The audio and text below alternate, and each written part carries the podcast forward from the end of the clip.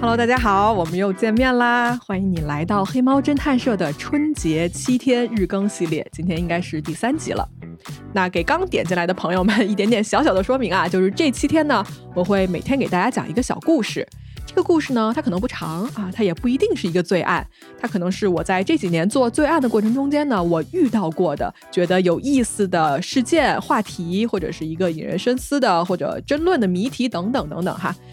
也有可能就是一个非常随机的小故事。那不论是什么呢，我一定都会用心的陪伴你这十五到二十分钟的时间。反正大家都在过节嘛，就当做是一个耳机里的熟人在陪你聊天就好了。好，那我要开始今天跟你的唠嗑喽。来，节目的一开始啊，问大家一个问题：你喜欢蜘蛛吗？嗯，或者这么问吧，就是你讨厌蜘蛛吗？你害怕蜘蛛吗？相信大多数人呢，听到这个问题啊，是会皱一下眉的。哎。蜘蛛是节肢动物中间啊数量最多、种类最丰富的这么一个大的门类，它拥有五万个已知的这种蜘蛛的不同的种类。而我们人类呢，对蜘蛛的恐惧应该是刻在 DNA 里面的。没错，我们的祖先啊，对这种危险的动物做出了一个快速的反应，然后最终呢，增强了他们的适应能力和生存能力。啊，蜘蛛这种不受人类欢迎的动物呢，我们这个恐惧感啊，也许就是来自于，比如说它们看上去有很多条腿啊，对吧？然后它这个螯部长得怪吓人的，然后有的蜘蛛呢，浑身还长满了毛。但是呢，我今天啊，不是想跟大家讨论这些。虽然我知道 可能听到这儿已经有人快要转台了，来来，别走啊！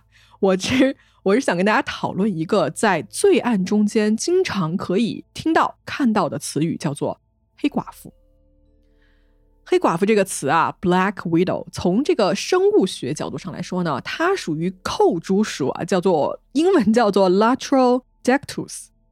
在这个属性里面呢，大约有三十一种蜘蛛分布在全球的各地，常被人称之为寡妇蜘蛛。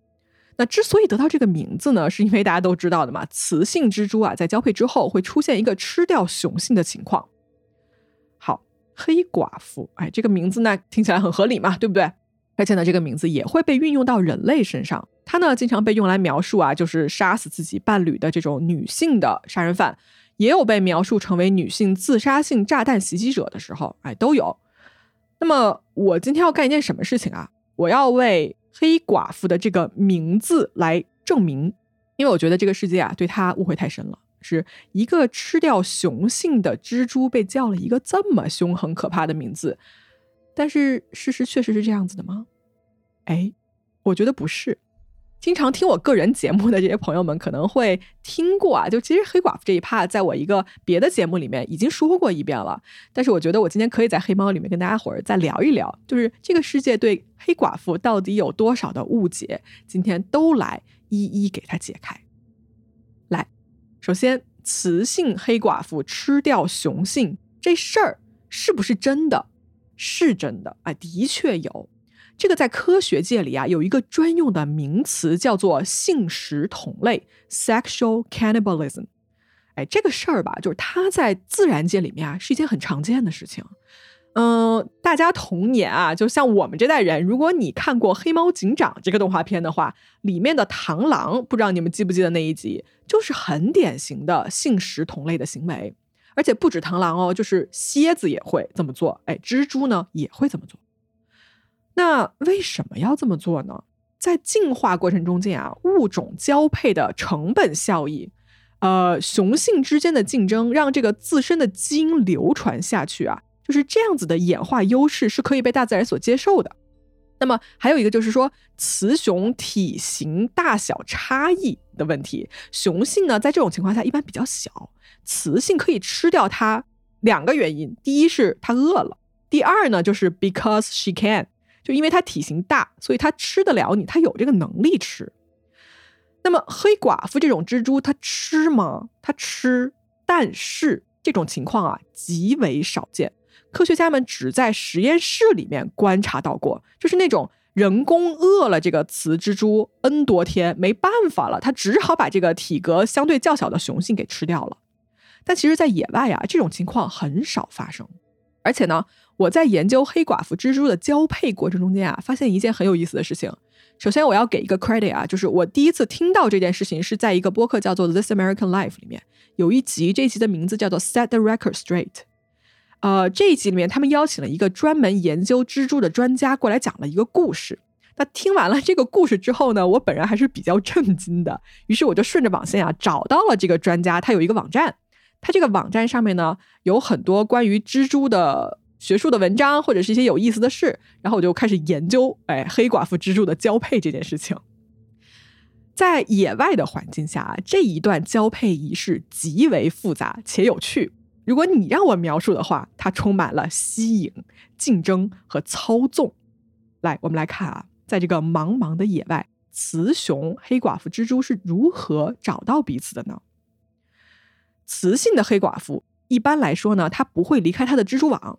它需要雄性来找它们，那么怎么找呢？哎，雌性会在自己的这个蜘蛛网上啊涂上一种信息素，就是一种化学信息，类似于呃，我们可以理解成气味吧。完了，这个雄性呢闻到这个信息素之后呢，它就会过来。那么这雄性天天的他在野外干什么呀？他这辈子就一个目标，就是寻找雌性，然后交配。雄性的黑寡妇一旦成熟了之后，它就不会再去捕猎了，它也不会待在蜘蛛网上，而是去过一种游牧的生活。它就是到处走，然后去捕捉这个空气中是否传来有这种雌性信息素的味道。好，那它一旦感知了之后呢，这个雄性啊就会立刻啊打车前往，因为你想啊，这是一场竞争啊，就谁先到谁就是孩子他爹啊。那么到达后不久，大家觉得这个雄性会去干嘛？是会去直接找这个雌性交配吗？哎，不是哦，他呀会先上去，然后呢，他开始破坏雌黑寡妇的这个网，就是他上去之后，他就剪啊剪，剪啊剪，把很大一部分这个雌蜘蛛的网给剪掉。剪完了之后呢，他就卷卷卷卷卷，把这些网就卷成一个团，然后他就开始吐丝，把这一部分卷成团的这个被破坏的网啊，用自己的网给它包起来。干完这件事情以后，他就在那个剩下的网上就开始跳舞，这是一种精心准备的求偶的表演，就借此啊向这个雌蜘蛛表达两个信息：第一是我是雄性，我来了；第二是我不是饭，我不是你撞上来的小虫子，别吃我，哎，我是来约会的。科学家啊就开始感兴趣，为什么雄性在如此宝贵的一个交配的时间和过程中间？要选择先去把这个雌性的网给破坏掉呢？啊，就这个行为的好处究竟是什么呢？科学家发现啊，缩减蜘蛛网的行为会大大下降雌性对其他雄性的一个吸引力。因为你想啊，这个信息素就是抹在那个网子上面的嘛，那我我给你都剪喽，哎，然后我再用我自己的丝给它包起来，那别人就闻不到了。这样子呢，雄性就可以保证自己的交配成功率和独一性。嗯，那好，这个我呢可以理解，但是接下来啊，操纵的部分开始了。当雄性需要交配的时候，他会干什么呀？它会上来，先将这个雌性的腿和它的前胸甲用丝给它绑起来，就固定。这个时候呢，雌性蜘蛛是几乎无法动弹的。有的种类的这种雄性蜘蛛啊，会绑住雌性的前三对腿，全都给你绑死了，然后它就开始交配。雄蛛一般是需要交配两次，才能尽可能的确保说后代是跟自己是有关系的。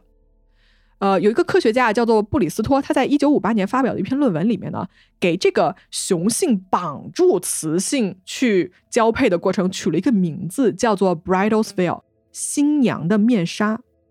等一下啊，所以你是说雄性把雌性绑起来交配，然后？交配完成之后，雌性再给自己松绑的时候，雄性就有足够的时间跑掉。你管这个过程叫做新娘的面纱？哎，听起来是不是哪里不对劲？我们看一下啊，就我自己的感觉是，这个雌猪的网首先被人剪了一半了，然后自己被人绑住交配，然后雄猪就走了，雌猪也没有吃掉对方。为什么你要管它叫新娘的面纱？这个东西看起来并没有很浪漫啊。而且谁给他们取了一个叫做“黑寡妇”的名字啊？就根据我们上面的描述，整个过程中间，雌性蜘蛛既不凶狠，也没有攻击任何猪，怎么就成了大家印象中的黑暗的代名词了呢？我们是不是要对黑寡妇这种蜘蛛的印象改观一下呢？说实话啊，准备这期节目呢，我看了无数蜘蛛的照片。我个人是不是很喜欢蜘蛛的？但是在这种巨量的脱敏训练下，我开始觉得黑寡妇蜘蛛还挺可爱的。就是我给大家描述一下，它小小的，像一个纽扣。然后呢，它的周身是黑色的，它不是那种带毛的蜘蛛，它的那个质地啊是有一点像皮革的质地，有一点点反光。然后它身上会有一块非常正的红色，就这个颜色搭配挺好看的。嗯，我知道各位听到这儿心中还是会有一个疑问，那就是这玩意儿有毒，对不对？哎，黑寡妇这个蜘蛛啊，的的确确有毒。它这个毒呢是一种神经毒素，叫做 lateral toxin。呃，这种毒素啊，对于包括人类在内的这种大型的脊椎动物啊，都非常有害。被咬后五到十分钟之内，你会出现剧烈的局部疼痛，随后呢，一小时之内呢，你会比如说出汗，然后起鸡皮疙瘩。你这个疼痛啊，通常是从咬伤部位开始，然后向上蔓延，比如说从你的这个腿啊，然后到你的大腿，到你的躯干，对吧？到头，随后你会出现一个全身的疼痛，比如说背部啊、躯干等等。这个毒液呢，会直接影响神经，导致一个不正常的严重出汗的症状。然后你的肾上腺素呢，会因为 这种变化嘛，导致你的血压啊，包括脉搏啊，就是会升高。在接下来的一到五天内吧，你的症状会时好时坏。然后在极少数的情况下，患者会大概拖到一周的时间啊，就你不舒服。大多数被黑寡妇咬伤的人呢，会在数小时到数天内自行缓解，无需医疗的干预。是的。你被黑寡妇咬了之后，你大概率不会死，你只是会很疼，以及你全身难受。当然了啊，在极端案例下是有人死亡过的啊，但是这个数字非常非常的低。根据统计数据表明啊，黑寡妇咬人的案例其实非常少，在近几年呢几乎是没有了，就灭绝了。呃，在二零零一年到零五年期间，在美国咬伤的这个案例报告里面啊，大约有三十一人。在医疗机构接受了治疗，然后呢，里面是百分之零点五的人出现了一个严重的并发症，但是这些人没有一个死亡的。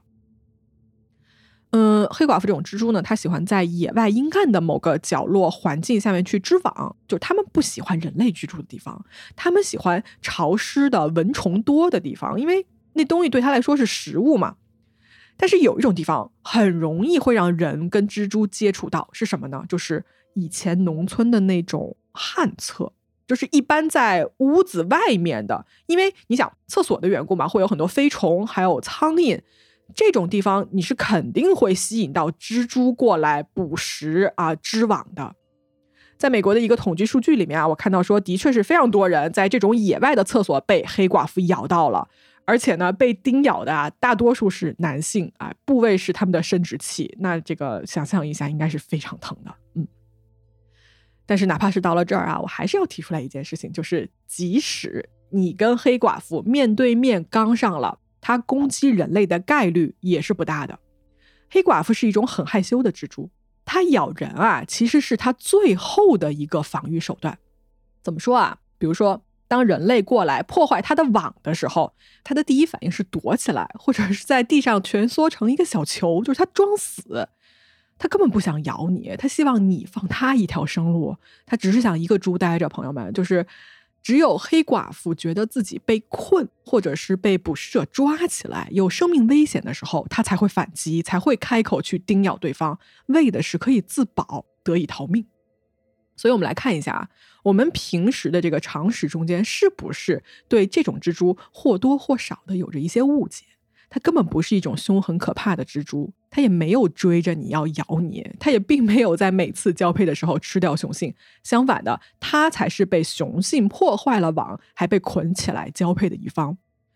黑寡妇这个名字啊，我个人是觉得对它是有一些不公平的。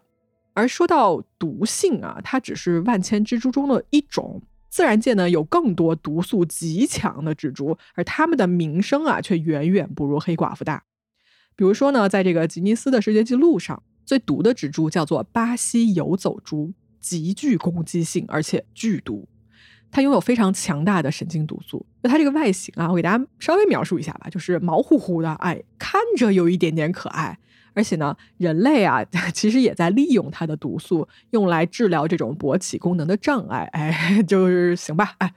那同时呢，在这个吉尼斯的世界纪录里面啊，谁是最毒的蜘蛛这件事情是有争议的。比如说呢，澳大利亚有一种叫做悉尼漏斗网蜘蛛的，也因为有剧毒，被称之为毒性最大的蜘蛛之一。呃，记录显示说啊，被咬之后很快人就会死亡。比如说，一个体型较小的小孩，可能十五分钟之内就没了。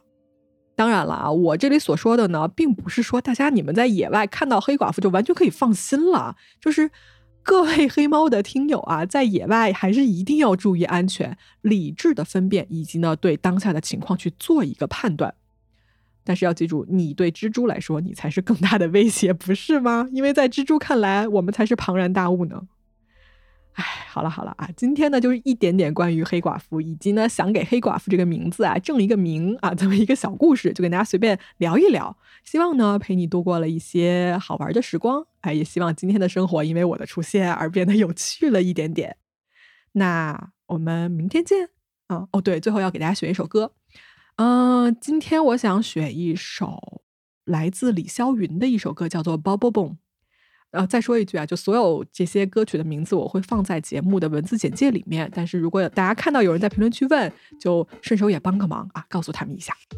那好，明天见就明天见哦，朋友们，春节多吃多玩，过得开心，拜拜。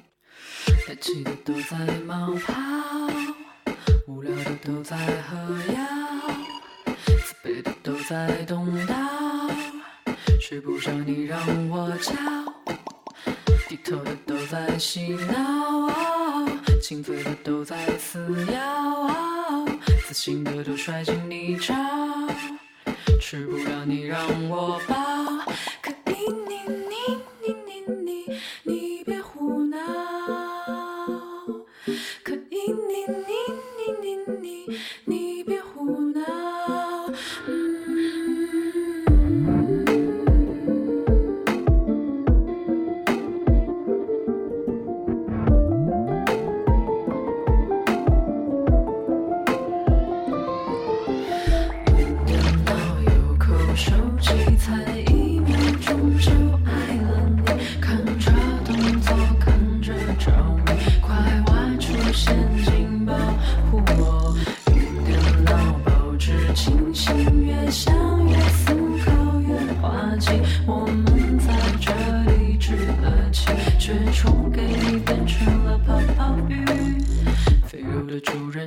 草，是无力无糖无农药，爱上爱无能的偶像，们买不起的面包，说谎的都在曝光，骄傲的都在双标，安静的世界多美妙，睡不了你把我关掉，可惜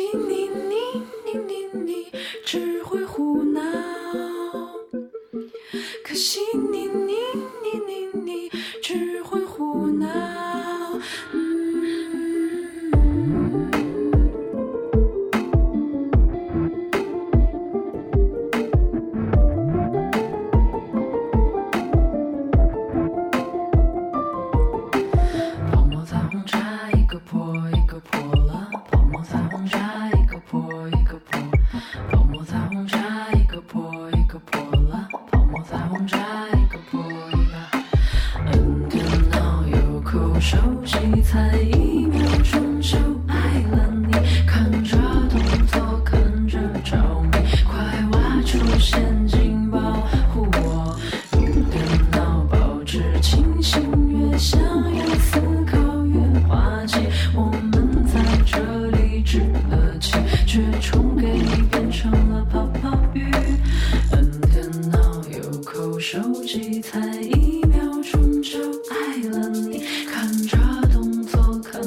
着迷，快忘。